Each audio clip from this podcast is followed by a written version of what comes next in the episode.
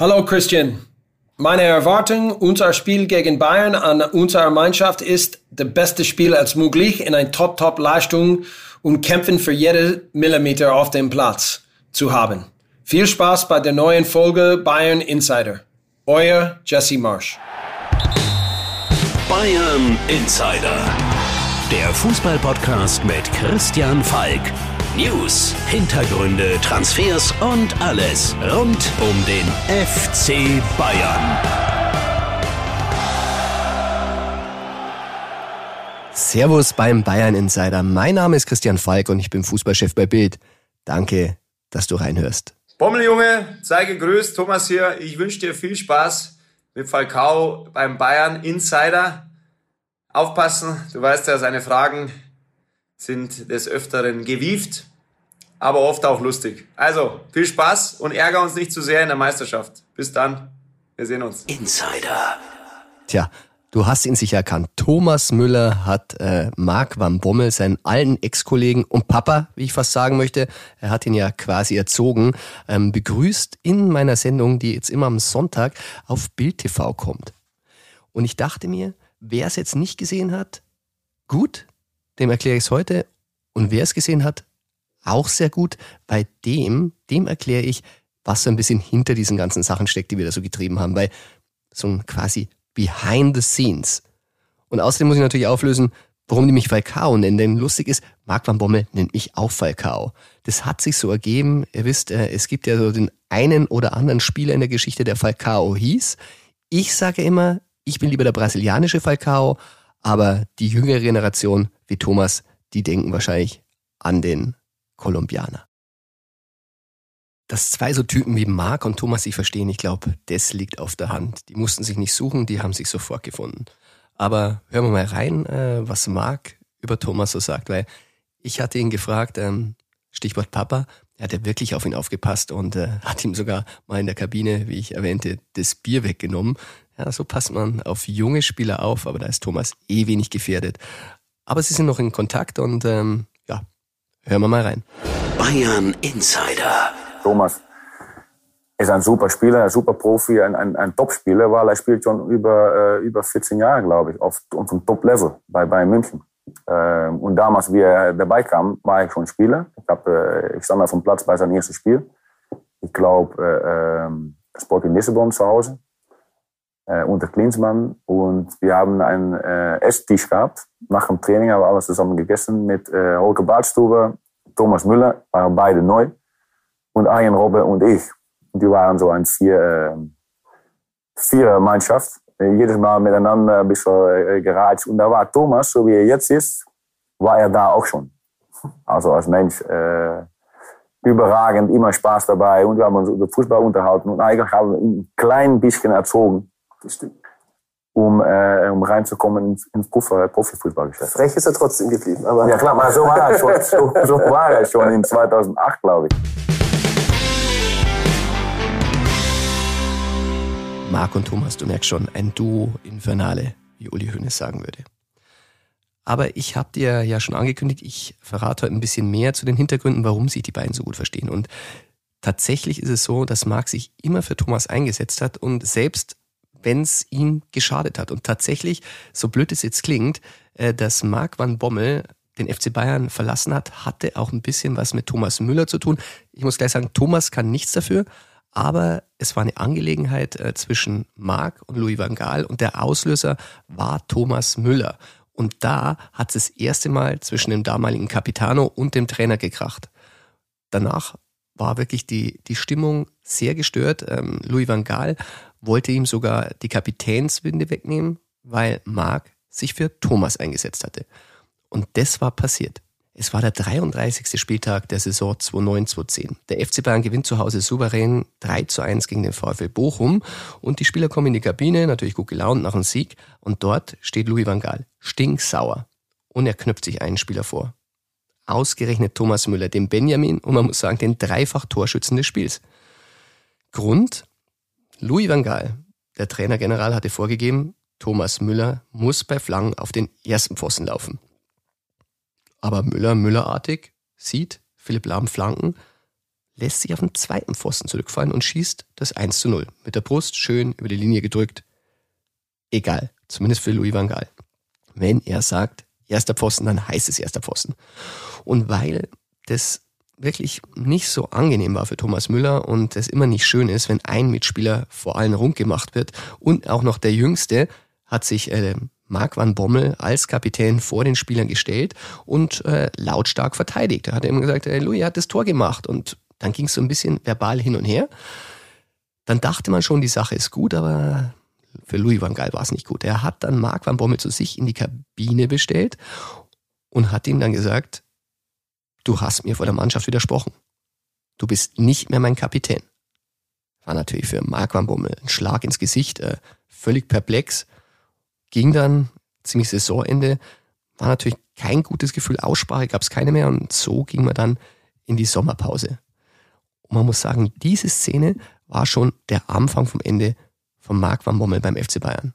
Denn die Geschichte ging ja noch weiter. Die Binde, die durfte Marc zwar in der kommenden Saison behalten, aber es kriselte im Verhältnis zu Louis van Gaal. Das war zu spüren, das schwang immer mit und ähm, auch in der Hinrunde. Und zum Ende der Hinrunde, letztes Spiel des Jahres, äh, spielt Bayern im DFB-Pokal beim VfB Stuttgart. Halbzeit 2-2, sieben Minuten nach Wiederanpfiff. Miro Klose schießt das Tor, also Führung, alles schaut gut aus. Dann gibt Louis van Gaal aber das Zeichen, Van Bommel runter vom Feld. Und was auch nicht so gut ankam bei Van Bommel, für ihn kam ein Verteidiger mit Daniel Van Beuten. Das war jetzt nicht äh, das, was er erwartet hatte, ließ sich das auch ein bisschen anmerken. Und ähm, nach dem Spiel gab es wieder eine Aussprache, ähnlich wie schon bei Thomas Müller. Aber diesmal war Van Gaal noch härter. Diesmal sagte ihm, du hast keinen Stammplatz mehr, in der Rückrunde wirst du auch nicht mehr so oft spielen. Das war für Van Bommel, tja, der war fertig. Der ging dann auch noch ins, ins Reha-Zimmer. Ihr wisst ja, die Physios und die Spieler haben eine enge Beziehung. Da heult man sich gerne mal aus. Und heulen ist das richtige Wort. Van Bommel hat da wirklich geweint. Er hat gesagt, das war's für mich. Ah, ich muss den FC Bayern verlassen. Und so kam es am Ende auch. Denn Louis van Gaal hat, ähm, das muss ein richtig lauter Streit übrigens gewesen sein, die Mitspieler haben es mir erzählt, äh, das hat jeder gehört. Und da ging es dann irgendwann auch kein Zurück mehr. Nach der Winterpause ging dann alles relativ schnell. Also Van Bommel wurde zwar nochmal zwei eingesetzt gegen Wolfsburg 1 zu 1 und Lautern 5 zu 1, aber nur, weil er ihn brauchte, weil Bastian Schweinsteiger der Offensiver spielen sollte. Hoeneß hat dann auch versucht zu retten, was nicht mehr zu retten war. Äh, noch am Tag nach dem Lautern-Spiel hat er Van Bommel beim Basketball, der Bayern-Basketballer, zufällig getroffen und hat gesagt, du überlegst dir nochmal, bleib doch, ähm, der Louis van Gaal, der ist eh bald weg. Den werfen wir raus. Aber da haben sie die Rechnung ohne den Berater von Van gemacht. Und das, das ist heute noch Mino Raiola. Und der rief Marc an und hat mitgeteilt, wir gehen nach Mailand. Denn mit Mino Raiola, da ist Nico Kirschen essen. Sehr konsequent und es geht am Ende ums Geld. Und wenn es einen guten Transfer gibt, dann macht er das. Und das ist auch ein Grund, warum der FC Bayern bei Erling Haaland nicht so gute Karten hat, weil man hat schon mal vorgefühlt damals, wie Erling Haaland noch bei Salzburg gespielt hat, aber auch da kam man nicht so richtig ins Geschäft und man ruft auch nicht so gerne bei Mino Raiola an, weil, wie gesagt, schwierige Verhandlungen. Und äh, zuletzt hatte ich eine Story gemacht, da ging es um Haaland und Chelsea. Da hatte mein Mino Raiola tatsächlich äh, eine Million Euro pro Woche verlangt Gehalt. Und ähm, ja, bei 52 Millionen Euro, da ist Bayern sowieso raus. Und in der Branche, kann ich ja sagen, fürchtet jeder diesen einen Satz, der bei Mino Raiola fällt, wenn mal wieder irgendwie vorgestellt wird, ja, wir wollen so mit ihm spielen oder ach, wir haben diese Pläne mit ihm. Und das hört er sich dann so ein bisschen gelangweilt an und letztendlich sagt er dann nur, let's talk about money. Und ich glaube, den Satz, zu dem wird es bei Haaland in Bayern nicht mehr kommen.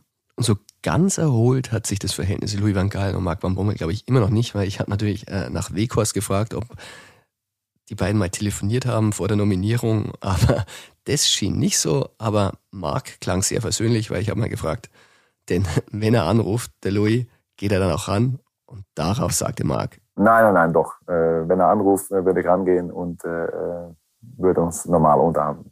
Du hörst schon, Marc van Bommel ist gut drauf. Er hat auch einen Grund dazu. Er ist Tabellenführer, hat es Bayern gegen quasi den Wolfsburgern eingeimpft und mitgebracht.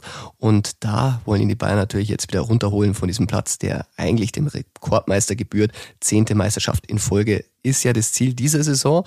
Aber da sprechen auch noch andere Clubs mit, zum Beispiel der Vizemeister, der hat den Fehlstart, ist nur auf Platz 10, hat drei Punkte.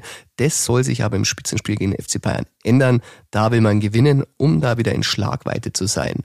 Und darüber würde ich gerne mit einem Kollegen sprechen, der mich jetzt die Tage bei der Nationalmannschaft auch begleitet hat. Das macht die Sache einfacher, denn den rufe ich heute nicht an. Den spreche ich eins zu eins in unserem Studio hier. Und deshalb begrüße ich Stefan Krause, unseren RB Leipzig Reporter. Der Gegner Insider. Hallo Stefan, erstmals im Studio, sonst hören wir uns nur telefonisch hier im Podcast. Ähm, schön, dass du da bist. Hallo. Du bist heute der Gegner-Insider. Erste Frage. Fehlstart von Leipzig, äh, haben uns mehr erhofft vom Vizemeister. Wieso soll es jetzt ausgerechnet gegen den FC Bayern anders werden? Ja, ich bin gespannt. RB Leipzig hat noch einen Joker in der Hinterhand, der heißt Dani Olmo. Daniel Olmo hat ja mit der mit spanischen Nationalmannschaft äh, Europameisterschaft gespielt, ist dort bis ins Halbfinale gekommen und äh, danach ist er zu Olympischen Spielen gegangen und ist dort äh, Silbermedaillengewinner geworden. Hat extra Urlaub bekommen und wurde im letzten Spiel, obwohl er fit war, äh, gegen Wolfsburg wurde er geschont und soll jetzt gegen die Bayern wirbeln und auch für den für drei Punkte sorgen.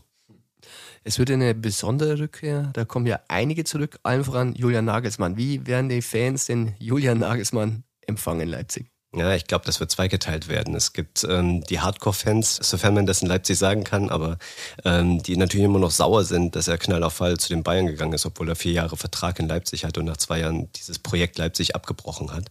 Und die sind immer noch stinksauer und da wird es einige Pfiffe geben, davon bin ich überzeugt. Aber ähm, es gibt natürlich auch eine Menge ähm, Leute, die die Zeit von Julian Nagelsmann in Leipzig positiv sehen und äh, ihn wahrscheinlich auch mit Applaus begrüßen. Ja, Julian Nagelsmann hat ja gesagt, er nimmt keine Spieler mit. Man muss sagen, bei Upa Meccano, da kann er eigentlich nichts dafür. Das war ja vorher schon, Hansi Flick hatte auch schon ein Gespräch mit Upa, also der hätte ihn auch trainiert, wenn er geblieben wäre. Der ist schon ein Verlust für Leipzig? Kann man so sagen. Das ist der Abwehrchef gewesen und man sieht, dass Leipzig sich in der Abwehr erstmal neu sortieren muss. Hat zweimal verloren gegen Mainz und Wolfsburg. Beides mal mit einem Gegentor zwar nur, aber die Abwehr wirkte nicht sonderlich ähm, sattelfest. Insofern kann man sagen, dass auf jeden Fall fehlt und ähm, ein wichtiger Baustein weg ist und äh, dann muss sich der Nachfolger, der Mohamed Simakan, erstmal reinfinden. Bei Sabitzer ist es ja ein bisschen anders. Da hat Nagelsmann hinter den Kulissen schon ein bisschen Druck gemacht, dass er doch noch kommt. Wie siehst du das? War das ganz sauber? Ähm, ja, Marcel Sabitzer war in Leipzig, ist in Leipzig ein verdienter Spieler, hat sechs Jahre dort gespielt, hat einen, einen sehr guten Job gemacht und wollte Veränderungen. Und jetzt ist es der FC Bayern geworden. Natürlich hat sich Julian Nagelsmann sehr um ihn gekümmert und ähm, auf ihn gebaut. Und ja, letztendlich sind sich die Vereine einig geworden und von daher ist es eine saubere Sache. Ähm, und ähm, wenn Marcel Sabitzer spielt, äh, wird es für ihn wahrscheinlich auch eine sehr emotionale Rückkehr. Klingt aber jetzt nicht so, als wenn Leipzig so besonders traurig ist, dass Sabitzer gegangen ist. Er ist immerhin Kapitän. Das ist richtig. Aber auf der anderen Seite ist das Mittelfeld in Leipzig extrem gut besetzt mit Forsberg, Kunko, Czoboschlei, der legitime Nachfolger von Sabitzer eigentlich ist und schon im letzten Winter verpflichtet wurde. Und Olmo. Und ähm, ja, jetzt hat man einen Eli Moriba geholt aus Barcelona. Und für die Ablösesumme, die man aus München bekommen hat, die hat man sofort reinvestiert. Und äh, dieser Junge gilt als die Zukunft. Ich bin gespannt. Der braucht natürlich noch ein bisschen Zeit, wird jetzt auch nicht gleich am Anfang spielen. Aber er kann durchaus in die Fußstapfen von Marcel Sabitzer ähm, treten. Und dann muss man sagen, hat RB vielleicht ein gutes Geschäft gemacht, ähm, indem man Sabitzer abgegeben hat und sich diesen jungen Mann geholt hat. Vor allem haben an den Bayern sehr, sehr gut verdient in diesem Sommer, muss man sagen. Das ist richtig. Eine Menge Geld kam aus München nach Leipzig. Gewisse Aufbauhilfe Ost, auch wenn es der Club natürlich nicht nötig hat. Wollte gerade sagen, Soli. genau. Dann zum Schluss, Stefan, dein Tipp für Spitzenspiel. Ja, die letzten Spiele gingen mal unentschieden aus. Julian Nagelsmann kennt ähm, RB Leipzig sehr gut. Ähm, Jesse Marsch kennt auch Julian Nagelsmann natürlich gut, ähm, durch die Verbindung aus äh, Leipzig und Salzburg damals. Und ich sage 1-1.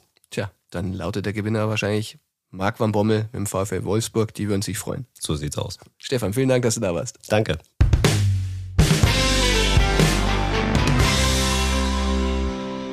Leipzig gegen Bayern. Das hat natürlich aufgrund der Zugänge bei Bayern und Abgänge von Leipzig besondere Brisanz. Ich habe mit Thomas Müller auch die Woche mal drüber gesprochen, haben dann auch zum Spiel ein großes Interview mit ihm im Sportbild gemacht und da meinte er, nee, nee, wir kaufen niemanden kaputt. Ist halt einfach so, wir holen die besten Spieler und die sind halt meistens bei denen, die uns gefährlich werden können.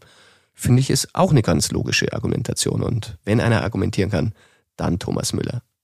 Ein anderer, der auch nicht auf den Mund gefallen ist, sozusagen der Thomas Müller der 70er Jahre, das ist unser Sepp Meier. Und ich bekomme immer wieder Anfragen, wann kommt denn wieder mal eine Folge von Sepp Meier? Ich werde es jetzt nicht äh, während der Saison immer machen, aber wenn schon danach gefragt wird, dann rufe ich den Sepp natürlich jetzt auch an.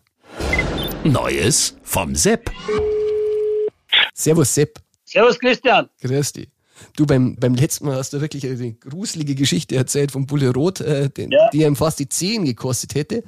Ja, Jetzt diesmal wollte ich dich fragen, es muss da noch eine Geschichte geben, äh, warum Bulle Rot mal die Mannschaftsbesprechung fast verpasst hat. ja, du, das war in Stegen am Ammersee, waren wir auch immer, aber auch, wir haben, wir haben ein Mehrtrainingslager gehabt. Das war der Tegernsee, das war der F FC Bayern, dann war es der Neudecker Villa und dann war es der Bachmeier und auch Stegen am Ammersee.